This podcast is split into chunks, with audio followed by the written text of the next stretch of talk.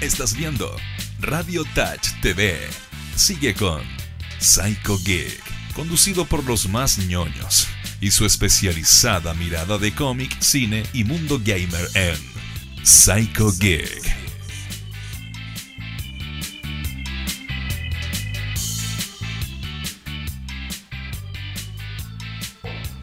Ahora sí, bienvenidos a un nuevo programa de Psycho Geek, día viernes 22 de noviembre, 18 horas y 15 minutos. Soy Hernán Godoy y me acompaña con un panel repleto de sí, panelistas. Hace tiempo que no teníamos el panel lleno. Sí, me acompaña a mi derecha don Diego Duarte. Joder, estoy de la hostia, chaval. ¿Cómo está, chaval? ¿Cómo está, chaval?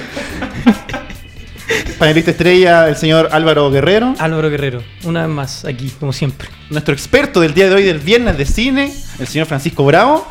Hola, hola. ¿Qué Hola, tal? hola. En español neutro, co- correcto. Y rompiendo cualquier la cuarta paradigma, la, la tradición, cuál patito Fred sale de, de su cabina secreta, El Deadpool de Radio Touch. nos acompaña Matías Galvez. Muy buenas a todos, gente. Mira, mira, mira. Aseo y ornato, eh, portero, controlador y ahora a Dirección, ser... y ahora- montaje, producción, postproducción y Ahora panelista panelista de. Psycho Geek. Voy a, voy a llegar hasta que esté ahí. Va- va- está- está a escalar. Cualquiera llega acá. Sí, cualquiera llega acá, man. Yo salí por sorteo, así que Sí, está botada la cosa. Eh, ¿Cómo están, chiquillos? Súper bien. Súper bien, qué Bien, bueno. sí. Estamos saliendo en horario de oficina a Claro. las 18 horas, así que esta semana salimos todos los días a las 18 horas. El Sí, lunes y hoy día. Tenemos un horario mm, Que quede claro. flexible. Sí, Que horario quede flexible. claro, salimos a las 6. O sea, a las 5. A las 5, pero. eh, No, y- Ahí y- está. igual acepto cualquier tipo de reclamo hacia, hacia mí como directamente porque hay que decir que fue una venta mía. De- de Las cosas hecho, como son. A Mati lo trajimos acá adelante para que reciba Sí, las críticas sí. de todos. Para el Sí. escrutinio Dar la público. cara. Dar la cara. Sí, hay que Para pedir la- las disculpas públicas. cuando corresponde. Claro. Gracias Matías, estamos saliendo una hora tarde. No, Oye, pero está bien. Mandémosle un afectuoso saludo al control que tenemos Sí, pero por en esta supuesto, ocasión. después de tanto Gran- tiempo grande Maxi. internacional. Maximiliano. Hasta que lo extraditó a Estados Unidos, llegó acá. Estaba de rehén en Estados Unidos y pudo, pudo volver por fin. Buena cabrón, un gusto tenerlo de nuevo Maxi en este estudio. Tanto, de tanto menos. tiempo, ya ha pasado Sí, mucho tiempo, harto que, tiempo. que no hacía Psycho Geek. De hecho, estaba por ahí buscando los, los nombres, no me acordaba. Hernán, parece. Sí, sí, sí. Un gusto, y hola. Álvaro, ¿no? Eh, Como el, el el Crespito, el panelista nuevo, me- Te sorprende. Nueva contratación. no sé, es un especialista. Mira, nosotros todavía no sabemos, pero, pero está acá. Maestro Chasquilla de Radio de Radio Touch. Así es. Y hoy traemos eh, Viernes de Cine, el clásico de los viernes, Clásico de con los viernes. Francisco Bravo. Y vamos a hablar hoy de un actor, director de cine que ha sido bien como polémico, por decirlo sido- así. Sí, ha sido. No ha estado exento de polémica y también. eh, También es comediante, también... Partió como la- comediante, sí. Vamos a hablar de Terry Gilliam. Terry Y Gilliam. Uh. Escogí a, a Terry Gilliam básicamente porque él, tanto en su impronta como partió en, en Monty Python, en este club, eh, o sea, en este grupo de comediantes ingleses, eh, también en- dentro de su filmografía siempre toca el tema de la crítica social a través de la sátira de- y del humor negro de forma como muy presente. Él, eh, su gran tema siempre es como los outsiders o los... eh, La transmisión, la Sí, la transmisión. Eh, la gente que está marginada socialmente frente a como la sociedad correcta o normal, entre comillas. ¿Mm? Y un poco por todo lo que está pasando hoy en día en Chile, como que creo que también es como súper... Vale la pena eh, recorrerlo. Recorrer su filmografía. eh. Así que eso. Eh, Diego, ¿qué te sucede? Como Sí, que ¿qué- te, te emocionaste. Te, como- incómodo, te siento incómodo. Est- Estaba cómodo, pero me sentí muy abajo. Me sentí muy plebeyo al lado del maestro. No, Ah. Tenías que estar por sobre mí. No, claro, no. sí, porque ahora estoy sobre... No, no, no, que, espera, deja acomodar. baja, deja baja, por favor. Estoy, estoy chiquito, dijo el Yoda. estoy chiquito. El Yoda. No, no puedo, estoy chiquito. estoy chiquito. Pensé que te había emocionado la elección de, Sí. del director de este viernes. Porque te vi así como tan inquieto. No, pueden no. jugar al mismo Queriendo hablar, queriendo decir algo. La idea de que pasara piola y ustedes como No, que... es que te estaban mirando, por digo, no pasaste Sí, piola. sí. No, no, estaban enfocando acá, pero... Ah, ya. Ya. Bueno, Partamos con la primera película que vamos a revisar de este... Eh, hice una selección igual, como un, un conglomerado de eh, lo, lo mejor de Terry Gilliam. Eh, y quiero partir con eh, una de las primeras cosas que hizo eh, en su etapa de los Monty, Monty Python, que son eh, humoristas ingleses que tienen tra- o trabajaron mucho con el humor absurdo. ¿m? Y por ahí eh, el rol de Terry Gilliam era hacer animaciones dentro de Monty Python, que era Monty Python era una serie de humor inglés que hacían como gags. Pero los gags eran muy surrealistas. De hecho, eh, era muy arriesgada la apuesta que tenían ellos porque eh, los gags no tenían remate, algunos. Entonces era como, el- era como una situación graciosa, pero no había un remate, pasaban como a otra cosa. Y dentro de, de este grupo de los Monty Python, dirige Monty Python and the Holy Grail, o como se tituló en España y Latinoamérica, Los Caballeros de la Mesa Cuadrada. Qué, qué gran doblaje. A todo gas. A todo gas. A todo Lo gas. ves, no. Lo ves. Madre mía, tío. ¿Cómo era el, Madre mía. el de Jorge el Curioso? ¿Cómo era? No, ¿dónde era Jorge el Curioso? No, Eh, no, el de Bomberman. Don Pepe y los globos. Don Pepe y los Don globos. Pepe y los globos. Oye, igual que Kimetsu no Yaiba, po. ¿Cómo se llama Kimetsu no Yaiba en...? Guardianes de la Noche. No, en ¿En serio. serio? Ah. ¿En serio? Guau. Guardianes de la Noche. Uf. Oye, este, este se, se estrenó, o sea, esta- empezaron los primeros capítulos en qué año? ¿Fue Monty Python? Monty Python, años 70. Ya. Sí. Y el- esta película eh, ah, es como una especie de parodia a la historia del Santo Grial y del el Rey Arturo. Como que mezcla... eh, Historia icónica de, de del Reino Unido. Por, del Reino Unido, sí. claro. Y hay situaciones muy hilarantes. Básicamente es una especie de recopilación de gags de la Edad Media. Básicamente eso. Y... eh, por ejemplo, llega, está el rey, ¿cachai? Que está como transportándose en su caballo y visitando como su reino. Y hay dos campesinos. Y le dice a los campesinos, eh, ayúdenme, necesito ayuda con mi caballo. Y los campesinos le dicen, pero ¿y tú quién eres? Yo soy su rey. ¿Rey? Teníamos un rey, nosotros no sabíamos que teníamos un rey. Yo soy su rey, soy su soberano y le estoy mandando que me ayuden con mi caballo. Le dice, yo no obedezco a ningún rey, yo, yo tengo un pensamiento anarquista y no sé qué. Y le empieza como a explicar con eh, como palabras súper como eh, académicas de lo que es el anarquismo. Al tipo dice, ¿qué diablo estáis hablando? Hace esos anacronismos y esas, eh, como, esos como chistes que al final terminan siendo como súper inteligentes dentro del humor inglés. Y en el Monty Python and the Holy Grail hacen toda una crítica al- a lo que era eh, la monarquía. Le, le pega harto a ese, a ese- Sí. como ese poder de arriba, como O la. sea, que los ingleses se Sí. burlen de la monarquía ya Sí, es un pues. punto Mm. bastante fuerte. Eh, y, y situaciones absolutamente ridículas como una pelea contra el caballero negro y que le cortan las piernas, los brazos y solamente queda el torso del caballero y este quiere seguir peleando. Le dice, pero si ya estáis derrotados. Le dice, no, es solo un rasguño.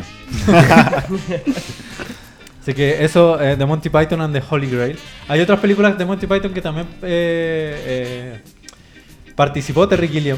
No dirigió directamente, pero eh, en la, La vida de Brian, que es una parodia a la, a la vida de Cristo. Y la que vamos a hablar también, que es The Meaning of Life, en donde él dirigió uno de los de, los sec- de las secciones en las que está dividida esta película, que es The Crimson Permanent Assurance. El primero, era- el primero de la, de la película, sí. Que llegan estos como eh, Trabajadores de la. los- piratas, sí. Eh, ¿Cómo? ¿De qué trata? es, eh, se ve como unos tipos como en una especie de oficina. Que son todos Ahí- viejitos, son todos viejitos. No, hay una especie de oficina que son como la gran corporación de América y están como decidiendo el destino del mundo y todo. The Very Big Corporation. y, y llegan unos piratas que son unos abuelitos. ¿Cachai? Y llegan como a destruir esta gran corporación.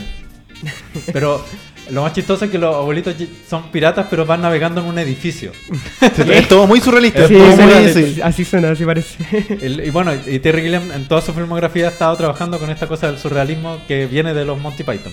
Es muy bien, es muy especial eso porque de, de ahí en adelante todas sus producciones siempre han tenido esa, ese detalle que, claro, uno, uno ve la película y después dice, ah, de Terry Gilliam, ah, todo me calza de por qué tiene este Claro. juego. El- y cosas como muy febriles incluso a veces. Como que eh, a veces incluso a mí me colapsa un poco el, el nivel de locura que hay en las películas de Terry Gilliam. Que casi como que te, te sentís medio perdido. Pero es, es un director único en su clase, por lo menos la, en, en sus primeras películas de filmografía tiene como muy potente esa, esa carga surrealista y esa crítica como a la sociedad. ¿Sabéis que en esta, en esta película como que me hizo acordar mucho a los Looney Tunes? No sé por qué. Como que Sí. tiene, de hecho, no estoy seguro, pero creo que las, las velas del barco, del edificio, ¿Mm? creo que dicen Acme, no estoy seguro. Mira, pero creo probable, que sí. Es muy probable. Sí, es muy probable. Él, eh, hacen guiños a todo. ¿Aparece el edificio ahora o no? No, creo que No, no. más adelante. Sí, están una discutiendo el significado de la Como en vida. una reunión. Sí. Sí, de hecho están discutiendo Sí, el significado sí. de la vida en la reunión. Sí. No, y tiene buenos cortos la película también. Tiene, Sí, tiene no, varios, varios. ah, hay varios que son notables. Hay uno que le pega a las religiones, al ejército también, que es muy. Ahí- ahí- ahí llegan- Ahí llegan los piratas. Ahí llegan los piratas en, el- en un barco, como en un edificio antiguo. Es notable. The Meaning of Life Y de- di- di- disparan cajones con papeles. Es, es demasiado, demasiado bueno. Eh, bueno, eh, siguiendo con la filmografía de Terry Gilliam, tenemos en, en el año 1981 Time Bandits o Bandidos del Tiempo. Con una, con una historia tan febril como el The Meaning of Life o The Holy Grail, en donde eh, un niño descubre que tiene un portal interdimensional en la pieza. Y empieza a viajar. casual. Ah, algo piola. Pan de cada día. Claro. Y empieza a. Y descubre que hay unos enanitos que se rebelaron contra su maestro. Y estos enanitos estaban eran los que se encargaron de, en la creación del mundo, construir los árboles. Y ellos se rebelaron y se escaparon. Y se robaron eh, un mapa que, los, que les permite viajar a través del tiempo. Y empiezan a robarse cosas en diferentes épocas. Entonces este niño empieza a viajar con estos enanitos que no querían como volver. Y el, el amo, que es entre comillas Dios, lo empieza a perseguir. Eh, delirante, delirante la historia, pero eh, una de las cosas que también caracteriza a Terry Gilliam es precisamente el- el- la calidad de, de imaginería que crea, los efectos especiales, la- cómo trabaja las imágenes. eh, trabaja mucho con maquetas y con efectos especiales muy a la, a la, A la antigua. a la, a la antigua. Eh, mucha maqueta, mucho eh, efecto práctico. Y eso también se agradece en, películas. Y, y gracias a efectos prácticos logra imágenes súper surrealistas. Y que tú decís, pero ¿cómo logra este tipo de cosas? Y de verdad que es alucinante ver las películas de Terry Gilliam en ese aspecto. Sí, se nota que hay harto trabajo como de, de iluminación, así como, como que hace que todo se vea como medio extraño, como... Claro. Esta escena es genial. Como caen las, las frutas. ¿Hay algo en la historia de Terry Gilliam que pueda como, como explicar esta manera de hacer cine de él? Básicamente su relación con los Monty Python. Él siempre tuvo un, un espíritu muy, muy loco para crear y se juntó con la gente perfecta, que eran estos cómicos que también eh, estaban muy familiarizados con lo que era el surrealismo y con lo que era el humor absurdo sobre todo. Y eso calzaba perfecto con las ideas que tenía Terry Gilliam en la cabeza. Y Terry Gilliam eh, en- partió dirigiendo pequeñas cosas en las películas de los Monty Python. En la serie de los Monty Python hacía la, la- como pequeños cortos de animación, que las animaciones de Terry Gilliam son muy buenas. Y, y, y fue agarrando vuelo hasta que decidió tirarse como eh, director solo. Y esta es una de sus primeras películas Ya. que es una gran película. Y la siguiente, que yo creo que uno de los puntos altos en la filmografía de Terry Gilliam es Brasil, de 1985. Dicen que es su obra maestra. Muchos dicen que es su obra maestra porque eh, retrata un futuro distópico en donde está todo controlado y eh, la gente es explotada laboralmente. Y él se encuentra, el, el- el protagonista que es eh, Jonathan Price, un tremendo actor. eh, Jonathan, Jonathan Price se encuentra con una rebelde que lo hace ver la vida desde otro punto de vista y se ve envuelto en, en- en- en- esta cosa como de la, de la rebelión contra el sistema. Y eh, un dato curioso es que en la película hay un papel que lo hace Robert De Niro, pero un papel muy chiquitito, pero, Pero- pero sale. Pero sale y es, y es clave en la película. Eh, toda la imaginería, como crea este mundo distópico Terry Gilliam es genial. Eh, el- el- la construcción de la ciudad, ¿cachai? De, del futuro, cómo, cómo, cómo se refleja en, en esta historia, es realmente algo que no se había hecho en ninguna otra película. Toma cosas como de 1984, de George Orwell, toma cosas eh, de futuros distópicos como Blade Runner. eh, hay, hay muchas referencias eh, literarias y fílmicas dentro, del, dentro de la película. Hay, en- dentro de esta película también hace una, una referencia a la escalera de Odessa del acorazado de Potemkin. Ah, Pero sí, en vez de ser un coche de guaguas que va ca- bajando por la, por la escalera, es un es una aspiradora. una aspiradora que va bajando mientras está quedando la escoba con los militares. Eh, gran película. Y sobre todo el final. Es uno de los finales más increíbles. No- que no lo cuentes, no lo No, no lo voy a contar. Diego, Diego, cuidado. No, no, no, es que- quería hacer la, la pregunta porque creo que está como dentro de los finales como más así, dentro de la historia del cine como más como Inesperado. sí, Inesperado, sí, así absolutamente. como- Absolutamente. Eh, uno va siguiendo el hilo de la historia y de repente eh, el final es como chocar con una pared. Claro, e- eso es lo que decía en esta película, si me acuerdo, porque recordé el tipo con la máscara. De la máscara, claro. Así que, no, recomendadísima Brasil. Es un clásico que hay que ver. El uso de los colores en, en esa película igual es como También. muy, muy particular, como Sí. que es como una... Como está lleno de estímulos visuales también. Sí, bueno, yo creo que recogiendo, por ejemplo, lo que tú decías, como que tiene harto de Blade Runner, por ejemplo. Claro. Como, como en ese sentido, como estético quizás, como... Sí, absolutamente. Y eh, una, eh, trabaja muy bien como la atmósfera. Sabe trabajar, ajá, hacer una atmósfera eh, represiva, ¿cachai? Claro. El, el tipo entra a trabajar como a un edificio y es todo gris, ¿cachai? Todo como... eh, realmente genial. Y en contraposición con, como con, con la chica rebelde con la que se encuentra, que es como de otros colores, ¿cachai? Y todo. Hay, hay escenas notables de efectos especiales prácticos en donde el personaje principal sale peleando con un samurái gigante, con armadura, y cada vez que él hiere al samurái, en las heridas como que sale fuego. Buena. Y tú decís, claro, eso hoy en día se puede hacer perfectamente con eh, tecnología digital, pero él no, lo, con- no contaba con eso en esa época y eran solo efectos prácticos. Y realmente está muy bien logrado. Muy, muy bien Hemos logrado. hablado mucho los viernes de cine del, del uso de efectos especiales, de, de si cuándo corresponde, cuándo Claro, no. claro. Sí, es que ya de un tiempo a esta parte como que eh, es parte un poco de, de- de la imaginería cinematográfica, pero siempre hay que entender que no es lo principal en una película. Claro. ¿Mm? Eh, y cuando al final como que los efectos especiales tienen que trabajar en función de la película y no al revés. Cuando uno ve un tráiler y son solo efectos especiales es porque el- la, la película en sí no es muy buena y se apoya solo en efectos ¿Por qué especiales. Michael Bay nunca entendió nada? tal cual, tal cual. No, además como que uno piensa y uno dice como hoy en día todo se puede hacer con, con CGI. O sea, yo Claro, creo po. que después de Avatar, que Avatar fue una película como casi completa hecha en, en un Sí. set verde, Cla- es eh, que- es como ya, eh, llegaste al punto donde todo se puede hacer con, de forma digital. Es que yo creo- Entonces, cuando uno eh, vuelve a estas películas como donde eh, eh, no estaba esta- esta opción, como que uno lo ve igual como algo, como un gran logro, como algo que, que uno dice, uno se cranea, por ejemplo, y dice como, guau, qué bacán, ¿cómo habrá hecho eso? Así. Claro, po. y además que cosas como tan específicas o raras como en las películas de Terry Gilliam que lo haya logrado con. Claro. con efectos prácticos, tú decís, bueno, ¿dónde está la frontera? Al final tú podías ya hacer todo con efectos prácticos. Sí. La cosa era ocupar bien la creatividad en, en cómo hacerlo. Claro. Eh, a veces, hoy en día como que casi el efecto digital es como la salida fácil. Sí, pues. El, el ejemplo como de, y esto es un paréntesis, pero el ejemplo de Mad Max, en donde pudiendo hacer todo digital, los tipos fueron a filmar al desierto, Sí, hicieron sí, po. explotar los autos de verdad. De, y de todo. hecho, mandaron a hacer esa guitarra que toca el tipo, po. la, la mandaron a hacer y de verdad escupía fuego la, Claro. la guitarra. Ahora, Imagínate tener eso en tu casa, debe ser bacán. Y los tipos como saltando de auto en auto y que hacían la acrobacia, los tipos saltando en moto.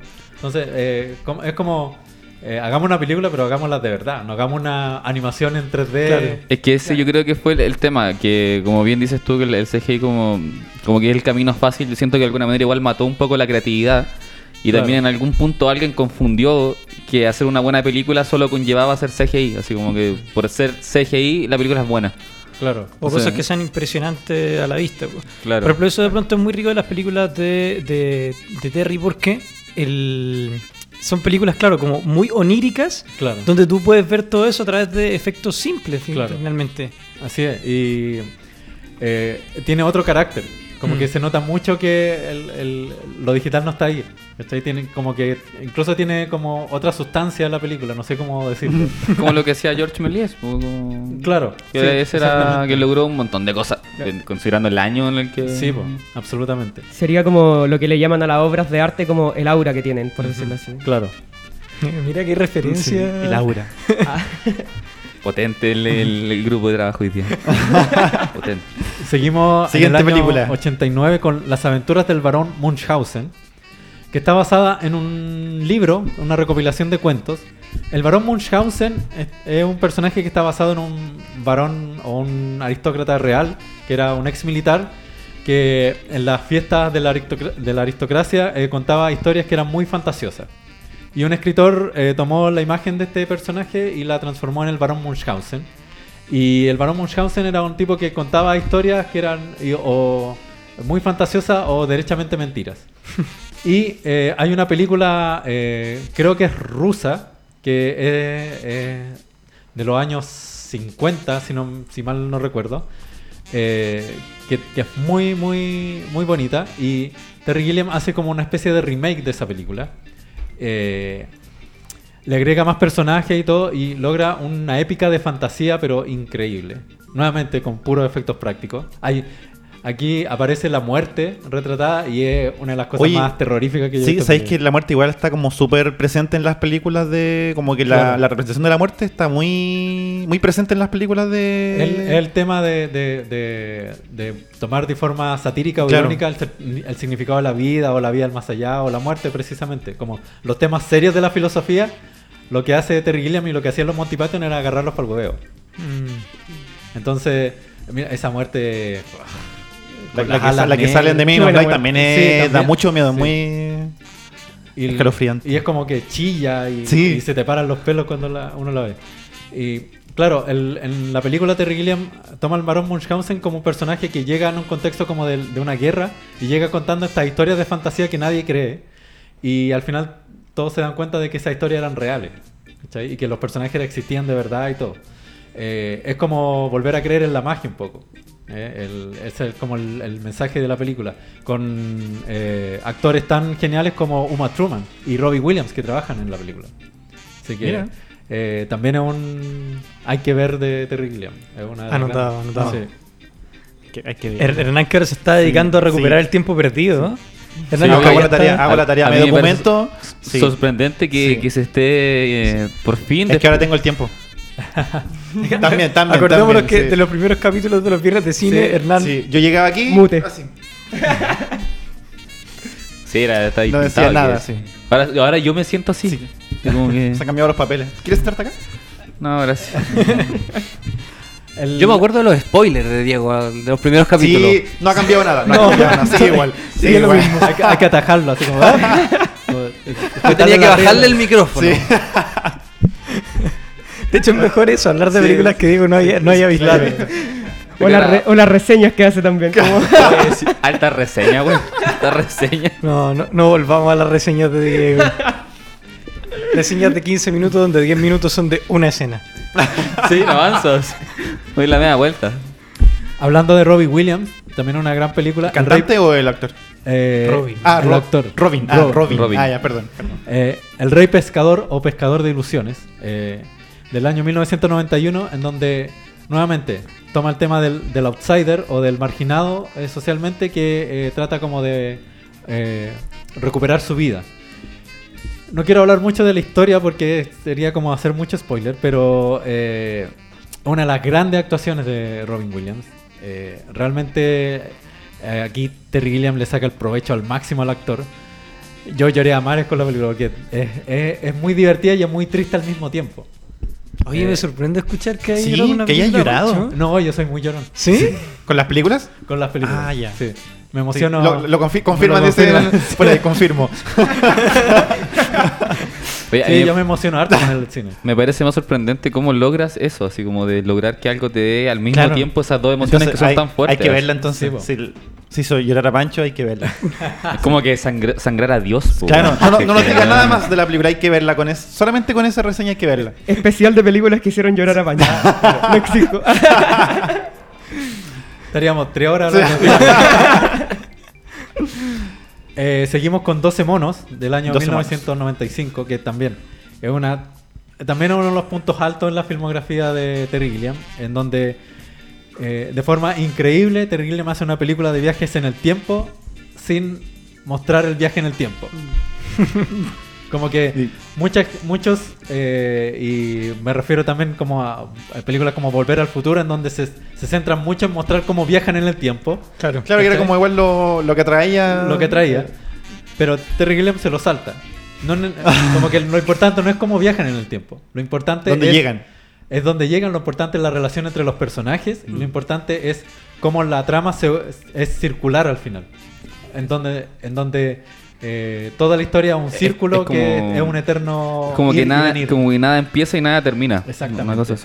Y eh, puntito para eh, Bruce Willis en una de las buenas actuaciones. Bruce donde- Willis. Bruce Willis, Puntito donde- para Brad Pitt. Puntito para Brad Pitt También. que es una buena, de las buenas actuaciones. Terry Gilliam sabe sacarle buen provecho a los, a los actores Sí. con los que trabaja. De verdad que eh, es una delicia ver como a Bruce Willis no haciendo de Bruce Willis. haciendo Como- otro, Creo que haciendo el un doble, papel. de- Claro. el doble actúa mejor que Bruce Willis. El ¿Cómo doble se- que el sale doble chileno? en los del, en El los del cine. Sí. Oye, ¿cómo se llama este tipo? El, el Valenzuela debería trabajar con un Terry Gilliam. Sí, a lo mejor se- sale se del... le saca provecho. No sé si Terry Gilliam hace Bascuñán. milagros. Yo creo que sí, yo creo que sí. Así que, eh, y también eh, haciendo guiños a películas como eh, Vértigo, por ejemplo, en 12 monos. Eh, o, ah, y 12 monos, que mucha gente no lo sabe, ya lo hemos dicho anteriormente. de- Creo que hemos hablado Sí, como no, tres sí, veces de esta película. sí. Eh, 12 monos es un remake de un cortometraje francés. No francés, un sí, francés, de hecho. Se llama La Yeté, de Chris Maker. Sí, eh, Terry Gilliam lo extiende un poco, eh, pero la, la base de la historia es exactamente la misma. Después sale, después sale una serie que no la vean. Mira, no me dieron ¿Cuál se llama igual? ¿Cuál? ¿12 monos? No Sí. sé, bueno. Y el- sí, no, el- como que la. Vi el- como el. el- De hecho, la miniatura. La miniatura, sí. Ya es mala. No, no. no. Pánico y locura en Las Vegas. Ya, esta también es una de sus películas también muy conocidas, Muy sobre todo porque conocida. tiene un par de actores que, que uno sorprende verlo. Sí. Eh, un Johnny Depp irreconocible, Sí. Para variar. Yo creo que aquí donde explotó esta faceta de Unity Es muy probablemente. probable, sí. Y Benicio del Toro, que también era un papel casi irreconocible. Eh, aparece el, el- ¿Cómo se llama? Toby Maguire. Sí, Maguire. Tobey Maguire. También Que que- después sería nuestro primer Spider-Man. ¿Después? Sí. O, sí, pues después. Después sería el Esta el película es del Spider-Man. 98. Sí, no, Es del 98, sí. Eh, la película se- está basada en un libro de un escritor y periodista norteamericano que se llama Hunter Thompson, que es muy particular porque Hunter Thompson es exactamente como lo retrata Johnny Depp en la película. Un tipo era un tiro al aire, eh, le daban asigna- asignaciones para que fuera a reportear algo y el tipo escribía de cualquier cosa menos de lo que lo mandaron a escribir. Y el tipo se drogaba con todo lo posible. Eh, de hecho, esta película es una apología a todas las drogas droga. conocidas Sí, por el, el el drogas, descapotable rojo tiene prácticamente un, un arsenal claro, de un droga. arsenal de droga atrás. Sí. Y eh, escenas de alucinaciones tan febriles que tú decías así como un momento ya basta, así, no quiero seguir alucinando con esta película. Me siento drogado viendo la película. Y, y nuevamente, el Terry Gilliam eh, logrando ese efecto solo con iluminación, fotografía, trucos de cámara. Maravilloso. Y como digo, una de las grandes actuaciones de Johnny Depp donde se caracterizó de tal forma que es igual a Hunter Thompson. Se parece mucho en la película. Y el papel de Benicio del Toro también es maravilloso. Que el, el abogado de, de Hunter Thompson, pero que él le provee las drogas. Es como su dealer al mismo tiempo. Y es, y es tan peligroso como Hunter Thompson, así como que de abogado no tiene mucho.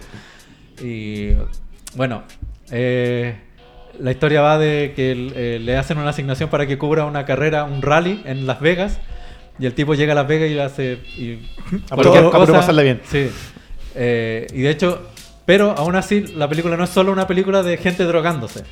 Hay una, hay un- hay una reflexión con respecto al sueño americano que es súper profunda. Y, y que es de lo que trata el libro en realidad. Y hay un. A toda una escena en donde el personaje Hunter Thompson hace una reflexión y está maravillosamente filmada por Terry Gilliam. Así que también muy recomendable. De pronto aquí entra, entra lo que hemos dicho que es la, la constante como referencia y crítica a, como a lo establecido, como a los poderes que sí. siempre ha tenido terrible en sus películas. Absolutamente. Y a través de un personaje que era un outsider. Así como que el tipo eh, siempre fue un marginado porque no seguía ninguna regla. Era Claro. un desatado total. No puedo creer que ese sea Tobey Maguire, weón. Eh, Tobey Maguire. Si alguien no lo puede ver, busque a Busca Maguire. Tobey Maguire en. ¿Cómo se llama? Eh, Fear, ah, bueno, Miedo y Asco en Las Vegas, creo que se llama la traducción al español. Sí, algo así. Sí, como- algo así. Mío ya está en pero en- Pánico y locura. Pánico y locura. Pánico y locura, gracias. Por la cor- Escuchando mal, po. De pronto es la en castellano. Claro. Claro. O de pronto La- era Las Vegas terrible. Sí, sí, sigo con el, con el chip del españolete. eh, voy a seguir con eh, Thailand del 2005. ¿Ya? Eh, Thailand también una película muy febril, que es una especie de reimaginación de Alicia en el País de las Maravillas, pero ya un mal viaje de Alicia. muy, Vaya. muy. Eh, sí, una película muy rara. Eh, y nuevamente es una de las pocas poco conocidas de Terry Gilliam. No le, no le fue tan bien como en éxito de taquilla como Pánico Locura en Las Vegas. Eh, no tiene actores tan conocidos, pero sin embargo eh, es una experiencia fílmica. es una experiencia fílmica. Eh, no sé qué más puedo decir. Hay que, hay que dejarla hay que- dictarla. hay que- Ahí, sí, es una niña que vive en una familia totalmente disfuncional y empieza a crear un mundo propio en donde ella se pierde. Y es un mundo de fantasía, pero muy mal alucinógeno. Si, si lo describís como un mal viaje, Sí, un mal viaje pobre ya- niña. o sea, Sí. Como creáis un mundo en el cual te pierdes y la pasáis mal. Como... Absolutamente, sí. Eh, nuevamente, Terry Gilliam ocupando eh, muchos trucos de iluminación para crear atmósfera y escenarios de pesadilla al final. Eh, wow, sí. eso. Heavy. Mira, si quieren tener un mal viaje, Si quieren entrar en un mal viaje, vean Thailand. Thailand. Me gusta Siguiente como- película. Ah, es que en base a lo que está apareciendo ahora en pantalla, es bacán como usa los planos estos como, como que se mueven, como que te, te sale un poco del, del eje y usa el, plano holandés claro. que se llama. Sí. Y con eso te, siempre te, te lleva como a la extrañeza. Claro, como a, sí. a- a que no está ahí en algo así como que uno suele... estable, sino que eh, algo como eh, que... Claro, que como que se como que se balancea, por decirlo así. Sí. De hecho, el, ese, ese actor no es el, el del Gran Lebowski. El mismo. Es el mismo, sí. ¿Cómo que se mismo. llama? Uy, se Se me- nos, se nos Oh, fue. se me se pierde, lo buscar, Eh, lo buscaremos. Jeff, Jeff algo, ¿no? Ah, Lo buscaremos. Lo buscaremos. No, Insisto, lo buscaremos. No nos metas en problemas, Diego. Mala mía, mala Pero sí, mía. el de El Gran Lebowski y que también trabaja en El Pescador de Ilusiones con Robin Williams. Eh, la siguiente película es una película importante por básicamente porque fue la última película de Heath Ledger. Después de hacer El Guasón. el guasón. Oh. Eh, él estaba en, en la producción, estaba haciendo la película, estaba en rodaje y él fallece. Y la película queda a medio terminar sin el- un- uno de los actores principales. Y lo que hace Terry Gilliam con, con la película es que modifica el guion para que el personaje lo interpreten no solamente otro actor, sino que otros actores. Mm. Entre ellos Johnny Depp. eh, ay, se me van todos los nombres ahora, solo me acuerdo de Johnny Depp. Pero, Para recordar, el otro era Jeff Bridges. Gracias, no, Ah, también Jeff lo Bridges. habíamos. Bueno, son como tres o cuatro actores distintos que hacen el papel que, que hace eh, Heath Ledger. Y él lo disfraza a través de justificarlo a través del guion. El guion como que te dice ya, el personaje va a cambiar de rostro por esta y por estas razones. Y yo creo, personalmente pienso que funciona súper bien. Eh, y también es súper interesante ver la última actuación de Heath Ledger, que Claro, claro. también es, es- es- es muy buena dentro de la película. Ha tenido mala suerte dirigiendo Gillian. Con Así es. Sí, con ha tenido películas. Sobre todo con la, problemas. la última que vamos a ver también ha Sí, sido... sí, sí. Y también dicen que es porque también es muy perfeccionista en el tema de las tomas y le ha llevado a muchas peleas con productores por Sí. querer repetir constantemente hasta que le salga justo lo que quiere. Para lograr esos resultados, cuando Claro, uno ve una película, él tiene que ser así, tiene que ser muy perfeccionista. Porque si, Eh, fue tan, si fue tan hueveados, como que. Y para terminar en ese producto. Que además son cosas súper específicas las que quieren lograr. Entonces, sí. en ese sentido, como que no hay otro camino, creo yo. Exacto. El- Igual, igual es curioso esto de, de- de ver cómo reacomoda el fallecimiento de un actor durante la grabación. sí. Porque ahora, también- ahora, por algún motivo, se ha hecho como muy, muy presente en películas del último tiempo que fallecen actores durante la grabación y recurren, claro, al, Al CGI, CGI. o a escenas grabadas. Incluso, incluso antes de esta película, el, eh, recordemos eh, El Cuervo con Ujú, Brandon Lee. Sí. Que el- lo, lo reemplazaron digitalmente en su cara, que se nota muy poco, estaba muy bien hecho ese trabajo, pero claro, él prefirió no hacer ese- no ocupar ese recurso, siendo que el imaginario del Doctor Parnaso tiene mucho efecto digital. Ahí ya entramos en una era en donde Terry Gilliam empieza como a tener efectos digitales en sus películas. Sin embargo, él decide ocupar un recurso de guion y otros actores para eh, ir como Justificar. justificando la ausencia del actor. Igual dentro de este estilo de cine de él se puede dar estas opciones, como es un cine tan onírico, Tan surrealista. tan surrealista, puedes darle la justificación y encontrar alguna manera de, de que sea eh, acorde a la historia. Claro, ahí está Johnny Depp haciendo el papel. Eh, Eh, Colin Farrell. Colin Farrell y el Jude Law. Jude Law. También, sí. También haciendo el, el reemplazo eh, del, de Heath Ledger. Es una película buena. Yo creo que es uno de los mejores eh, eh, como cosas logradas con el CGI. Ya después como que entra en una especie de cadencia. Mm. Y junto con el Teorema Cero, con, con Christopher Waltz, que también hay mucho CGI y la historia se pierde un poco. Eh, dentro, dentro de eso, como que, eh, como decía eh, Hernán, eh, es un director que ha tenido muchos problemas, Sí. sobre todo con una película en particular, que es eh, una adaptación de la historia de Don Quijote. En donde él. Más de eh, 20 años se más de demoró 20 años. en hacerla. Dicen que casi le cuesta la vida, Sí, así como...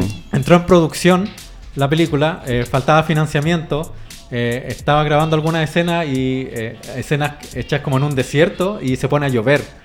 Y hay un barrial y Bueno, bueno, queda todo... Sí, Eh, hay que tener muy mala suerte. Eh, una película que eh, incluso iba a actuar Johnny Depp y la producción se cayó, etcétera, etcétera. Después murió el actor que iba a ser de Don Quijote. Una, muchos problemas. De hecho, hizo un documental sobre todos los problemas que tuvo para hacer la película. Hasta que al final, en el 2018 18 lo logró. Y logró hacer El hombre que mató a Don Quijote. Y también le costó lanzarla porque hubo un drama legal con Sí, po. Lo hice- sí. de derecho y Sí, lo hizo igual. porque ya como que tenía que hacerlo. Mira, La si te demoraste sí. tanto años. Sí. Además, se sabe que es un terco, yo creo. Un juicio Sí, más, un juicio menos. Sí, sí. Sí, en realidad eh, no estaba muy ni ahí con, la, con el juicio. Lo, iba- lo iba- lo iba a sacar igual. Y claro, como que eh, es una adap- adaptación muy libre de, de Don Quijote y también muy febril.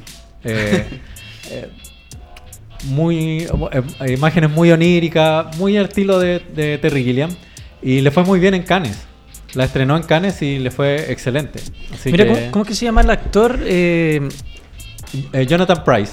No, El- no, aparte. El, de- el- el que hace Ah, de... el que hace de Sancho Panza. eh, sí, Adam Driver. Adam Driver. Ah, ya. No me acordaba bien del nombre. El que Am- salen. en Star Wars y en muchas sí, otras películas. Adam Driver. Adam Driver es un muy buen actor Sí. que, que, claro, se dio a conocer mucho tras Star Wars Mm. porque era más un actor de, de teatro. Sí, era de Ah, ya.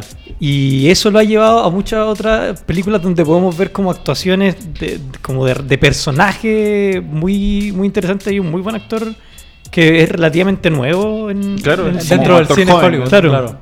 Sí. Eh, y es un- dice, dice algo muy bien de él que esté trabajando con Terry Claro. Gilliam.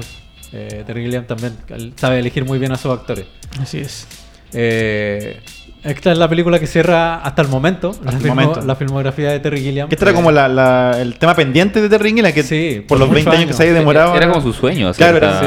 ahora Sí. puede morir tranquilo. Ojalá, ojalá que no. no, no, Ojalá que no. que de verdad que uno disfruta mucho viendo las películas de Terry Gilliam. Eh, si bien el Doctor Parnassus y el Teorema Cero son como puntos un poco más bajos, en donde él como que explota demasiado el tema del, del CGI, eh, creo que con el hombre que mató a Don Quijote vuelve como a retomar un poco esa cosa que tenía antes. Pancho, em, sé que hay que, no hay que, no sé si están de acuerdo con que hay que separar la obra del, au- del autor y todo eso, porque por ejemplo, Sí.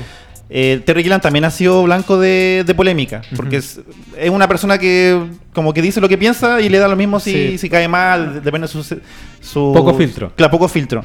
Y por ejemplo, en la, la- en la película, por ejemplo, la mm, The Meaning of Life, ¿Sí? en la película solo aparecen hombres. O sea, lo- los protagonistas solo son los, los, los integrantes del grupo, claro. ¿cachai? Y cuando aparecen mujeres solamente es como con, con orden, o sea, como con propósito sexual. Sí, el, bueno, eso es una de las cosas que es criticable de claro, Monty. Python. Eh, Claro, eh, y, de- y de- y en realidad que algo que, que, que, que se hacía en la televisión era muy recurrente como en los programas de humor, Sí. que era como liderado por hombres y la mujer solamente cumplía un papel de ser la chica sexy. Eh, es cuestionable, hay que entender lo que son tipos de la época de los 70. Pero O también sea, era No lo justifica, pero hay que entender que el contexto en el que se, en el que se daba el programa. Eh, y bueno, sí, ¿qué puedo decir? Eh, es cuestionable hoy en día y eh, no sé cuál será como la postura de Terry Gilliam hoy en día con respecto a eso. Eso podría ser interesante. Sí, no lo. Pero lo le, han preguntado, ¿ha sido como, como parte de lo que le han dicho directamente, por ejemplo, a él? No lo sé, no lo sé. Yo creo que un hombre que va a morir con las botas puestas. Sí, es que o sea, él, suya, él es un hombre que suya, dice lo que sí. piensa, el mala suerte si el... Ahora, Pero que Eh, él diga lo que piensa, ¿será como sinónimo de que él sea como de mente cerrada y no pueda en algún claro, momento claro. decir como, Ahora, bueno, son otros tiempos? Por ejemplo, en, en Brasil, eh, el rol femenino es el, más fuerte.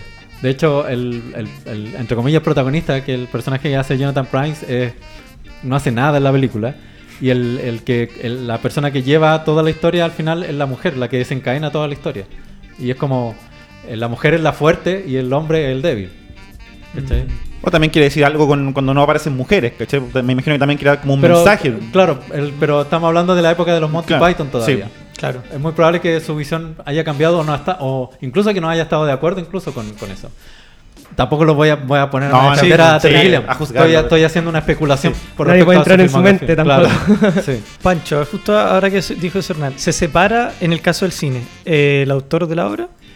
Yo soy de las personas que sí separa la obra del autor. eh, porque básicamente eh, la obra supera eh, o, va más allá del pensamiento y de las acciones del, del- de un director que es una persona humana que puede cometer errores y que puede ser un, un bastardo, pero como artista puede crear cosas bellas igual. No olvidemos a Charles Chaplin. Sí. Charles Es Chaplin verdad. era sí. una persona horrible que abusó de su esposa y de sus hijos. Y era eh, lo peor de lo peor. eh, abusando física, psicológicamente, golpes, todo lo que ustedes se puedan imaginar.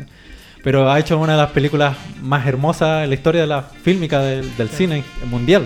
O Hitchcock también, que es tan Hitchcock. cuestionado por porque obviamente era una persona absolutamente desagradable. Despreciable, claro, sí. era un ser súper despreciable, pero es básicamente como el genio del cine. Y, Claro.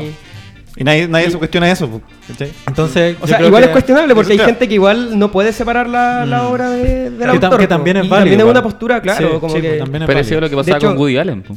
También, po. Sí, también, también. es un ejemplo. Uf.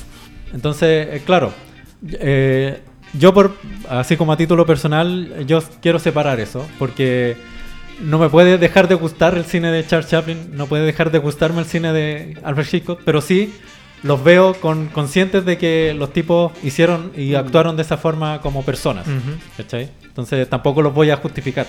Claro, teniendo consciente, pero también eh, escogiendo en este sentido. Claro, porque básicamente, no sé, pues Psicosis me gusta porque es una gran película, no porque, no porque Hitchcock Es una sea- gran persona, claro. claro. Ujú. Sí, no sé, no hay son, que- son cosas como y son distintas. películas Para mí son cosas distintas. que marcaron historia en... Sí, entonces Es no, tampoco cuesta... No, no lo voy a ver porque... Hay una directora de cine alemana, Sí, eh, siempre se me va el nombre. Rein Reimstahl o algo así, eh, que fue la directora principal del, del Tercer Reich. Ujú. Ah. Hizo unos documentales que dentro de la historia del cine son geniales y Son que espectaculares, son verdad. de verdad que están muy bien hechos y que aportaron mucho tecnológicamente al cine. Sin embargo, tan- son propaganda nazi. Son propaganda, ¿Cachai? Len- Lemi, Lenny, Lenny Reinstein. Reinstein. Eso. Gracias, Mati. Y claro, y básicamente son propaganda nazi, son cuestionables por eso, pero es innegable que esa quieran uno o no, fue un aporte a, a la historia del cine. Sí, lo mismo que Terry Gilliam, entonces hay que Claro, entonces destacar las películas bacanas que y entenderlas en su contexto. Claro. entender como- las cosas en su contexto. Es como el fin justifica los medios, así como que de verdad la persona sea así, haya llevado que tuviese yo ideas creo de que esa vaya por manera. allá. yo creo que es Sí, diferente. Sí, yo creo que no va por si el fin justifica Claro. los medios. Yo creo que el, eh, las, las obras de las, de las personas no son las personas. Porque de pronto, Yo igual- en el claro, caso, yo en el caso del, document- del documental de propaganda nazi, tú no lo estás viendo porque quieres convencerte de esa propaganda. El valor que tiene en ese sentido es... eh, Valor artístico. Claro, y lo vanguardista que fue en su momento, Más allá de que yo me deje convencer por una propaganda nazi. Yo no lo estoy viendo y apreciándola por el valor Sí. que me transmite la propaganda, sino por el valor técnico. Por decirte una cosa. Claro, hoy en día es como hasta educativo igual, porque en- uno entiende de, de dónde vienen, por ejemplo, eh, la forma de pensar ciertos planos. Claro. La forma de, de cómo, de cómo ella utilizaba la cámara, sobre todo, era como lo más... eh, Innovador. Lo más innovador de la, de la técnica de la, de la cámara en sí misma. Como Claro. del poder grabar, el que Hitler filmar. siempre estaba en, en un En contrapicado. un contrapicado. ¿cachai? Eh, porque quería demostrar obviamente la grandeza del, del- del tipo, grandeza que no tenía mucho, porque el tipo era más bien bajito. Eh, pero claro, eran puras técnicas que se, técnicas que se ocupan hasta el día de hoy. Sí. Entonces, eh, claro, hay que, hay- yo, yo creo que hay que separar, Hay que la- separar. las cosas. No, in- independiente de, de cómo haya sido un persona Terry Gilliam, eh, también se notaba que era un tipo súper como consciente de lo, de lo que pasaba alrededor del mundo o lo que pasaba en, el- en la sociedad en aquel tiempo. Claro, po. Porque, por ejemplo, siempre esos personajes que son como marginados Claro. son como heroicos al final. Y eso, y eso es súper interesante en el cine de Terry Gilliam. de hecho, en la, en la película de Minion of Light hace como muchas críticas a, a varias cosas. Por ejemplo, hay un gag, que la película es como muchos gags Sí, son largos. muchos gags largos. Sí. Eh, hay uno que mm, critica harto la religión. sí. Que me, me llamó mucho la atención, que era, no sé, un tipo que tenía 35 hijos y porque no podía usar condón porque era católico, ¿cachai? Y era como súper- Y, y empiezan a cantar una canción. Claro, Es muy- genial, es muy genial. Y al frente estaban los vecinos que eran protestantes. Decían, Claro. "Oh, nosotros sí podemos usar condón, ¿cachai? Era como súper... Y otro del ejército... Son críticas súper ácidas. Sí, súper ácida. Y otro también... sociedades como muy conservadoras como la inglesa. Claro. Y otro también que, que también era como muy contingente de estos días, eh, el del ejército, que están con- conquistando unas tierras africanas. Sí. Y todos los soldados matándose con, con los negros en ese tiempo, los africanos. Y los generales ahí, piolita, ¿cachai? Tomando el té. Tomando tecito, el otro se estaba afeitando. Es como súper... Wow, esto ya, esto ya lo he visto. Sí. A mí no, me- críticas súper ácidas. Sí. sí. Mí me causa gracia que Hernán se nota que es la única película que es terrible. Pero es que me gustó Caleta. Pero yo, harto- yo a- aplaudo que haya sí. visto The of Sí, Life. no, pero es que mira, sabes que la la- que más me gustó. las, personas que en sus casas tal vez no conocen bien a Hernán saben que es un milagro que lograra ver una película, sobre todo Así y- que ahora me documento. Claro, antes de y- y qué bueno que haya sido de Sí, Gilliam. Ahora, esto es resultado de la sección de Sí. Viernes de Cine. Y estar Es- esto es una terapia. Y estar cesante, estar cesante, sí, sí, sí, hay que decirlo, hay que decirlo. Eh, si quieres, podrías hacer como una breve descripción de tu currículum frente al. No, no hace, no hace falta, no hace falta, lo mando por interno. ¿Quieres, quieres estar cesante? ¿Quieres montar Claro, cesante? claro.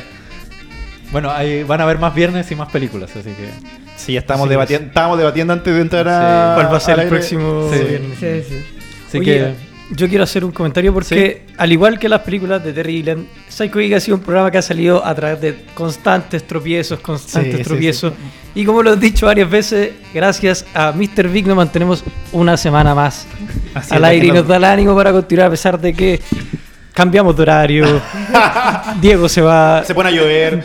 se nos apagan las cámaras, continuamos y tenemos como Venezuela en el metro. Como Explota Chile. avisando- Se acaba Chile. Se acaba Chile. Pero aún así hemos logrado adelante.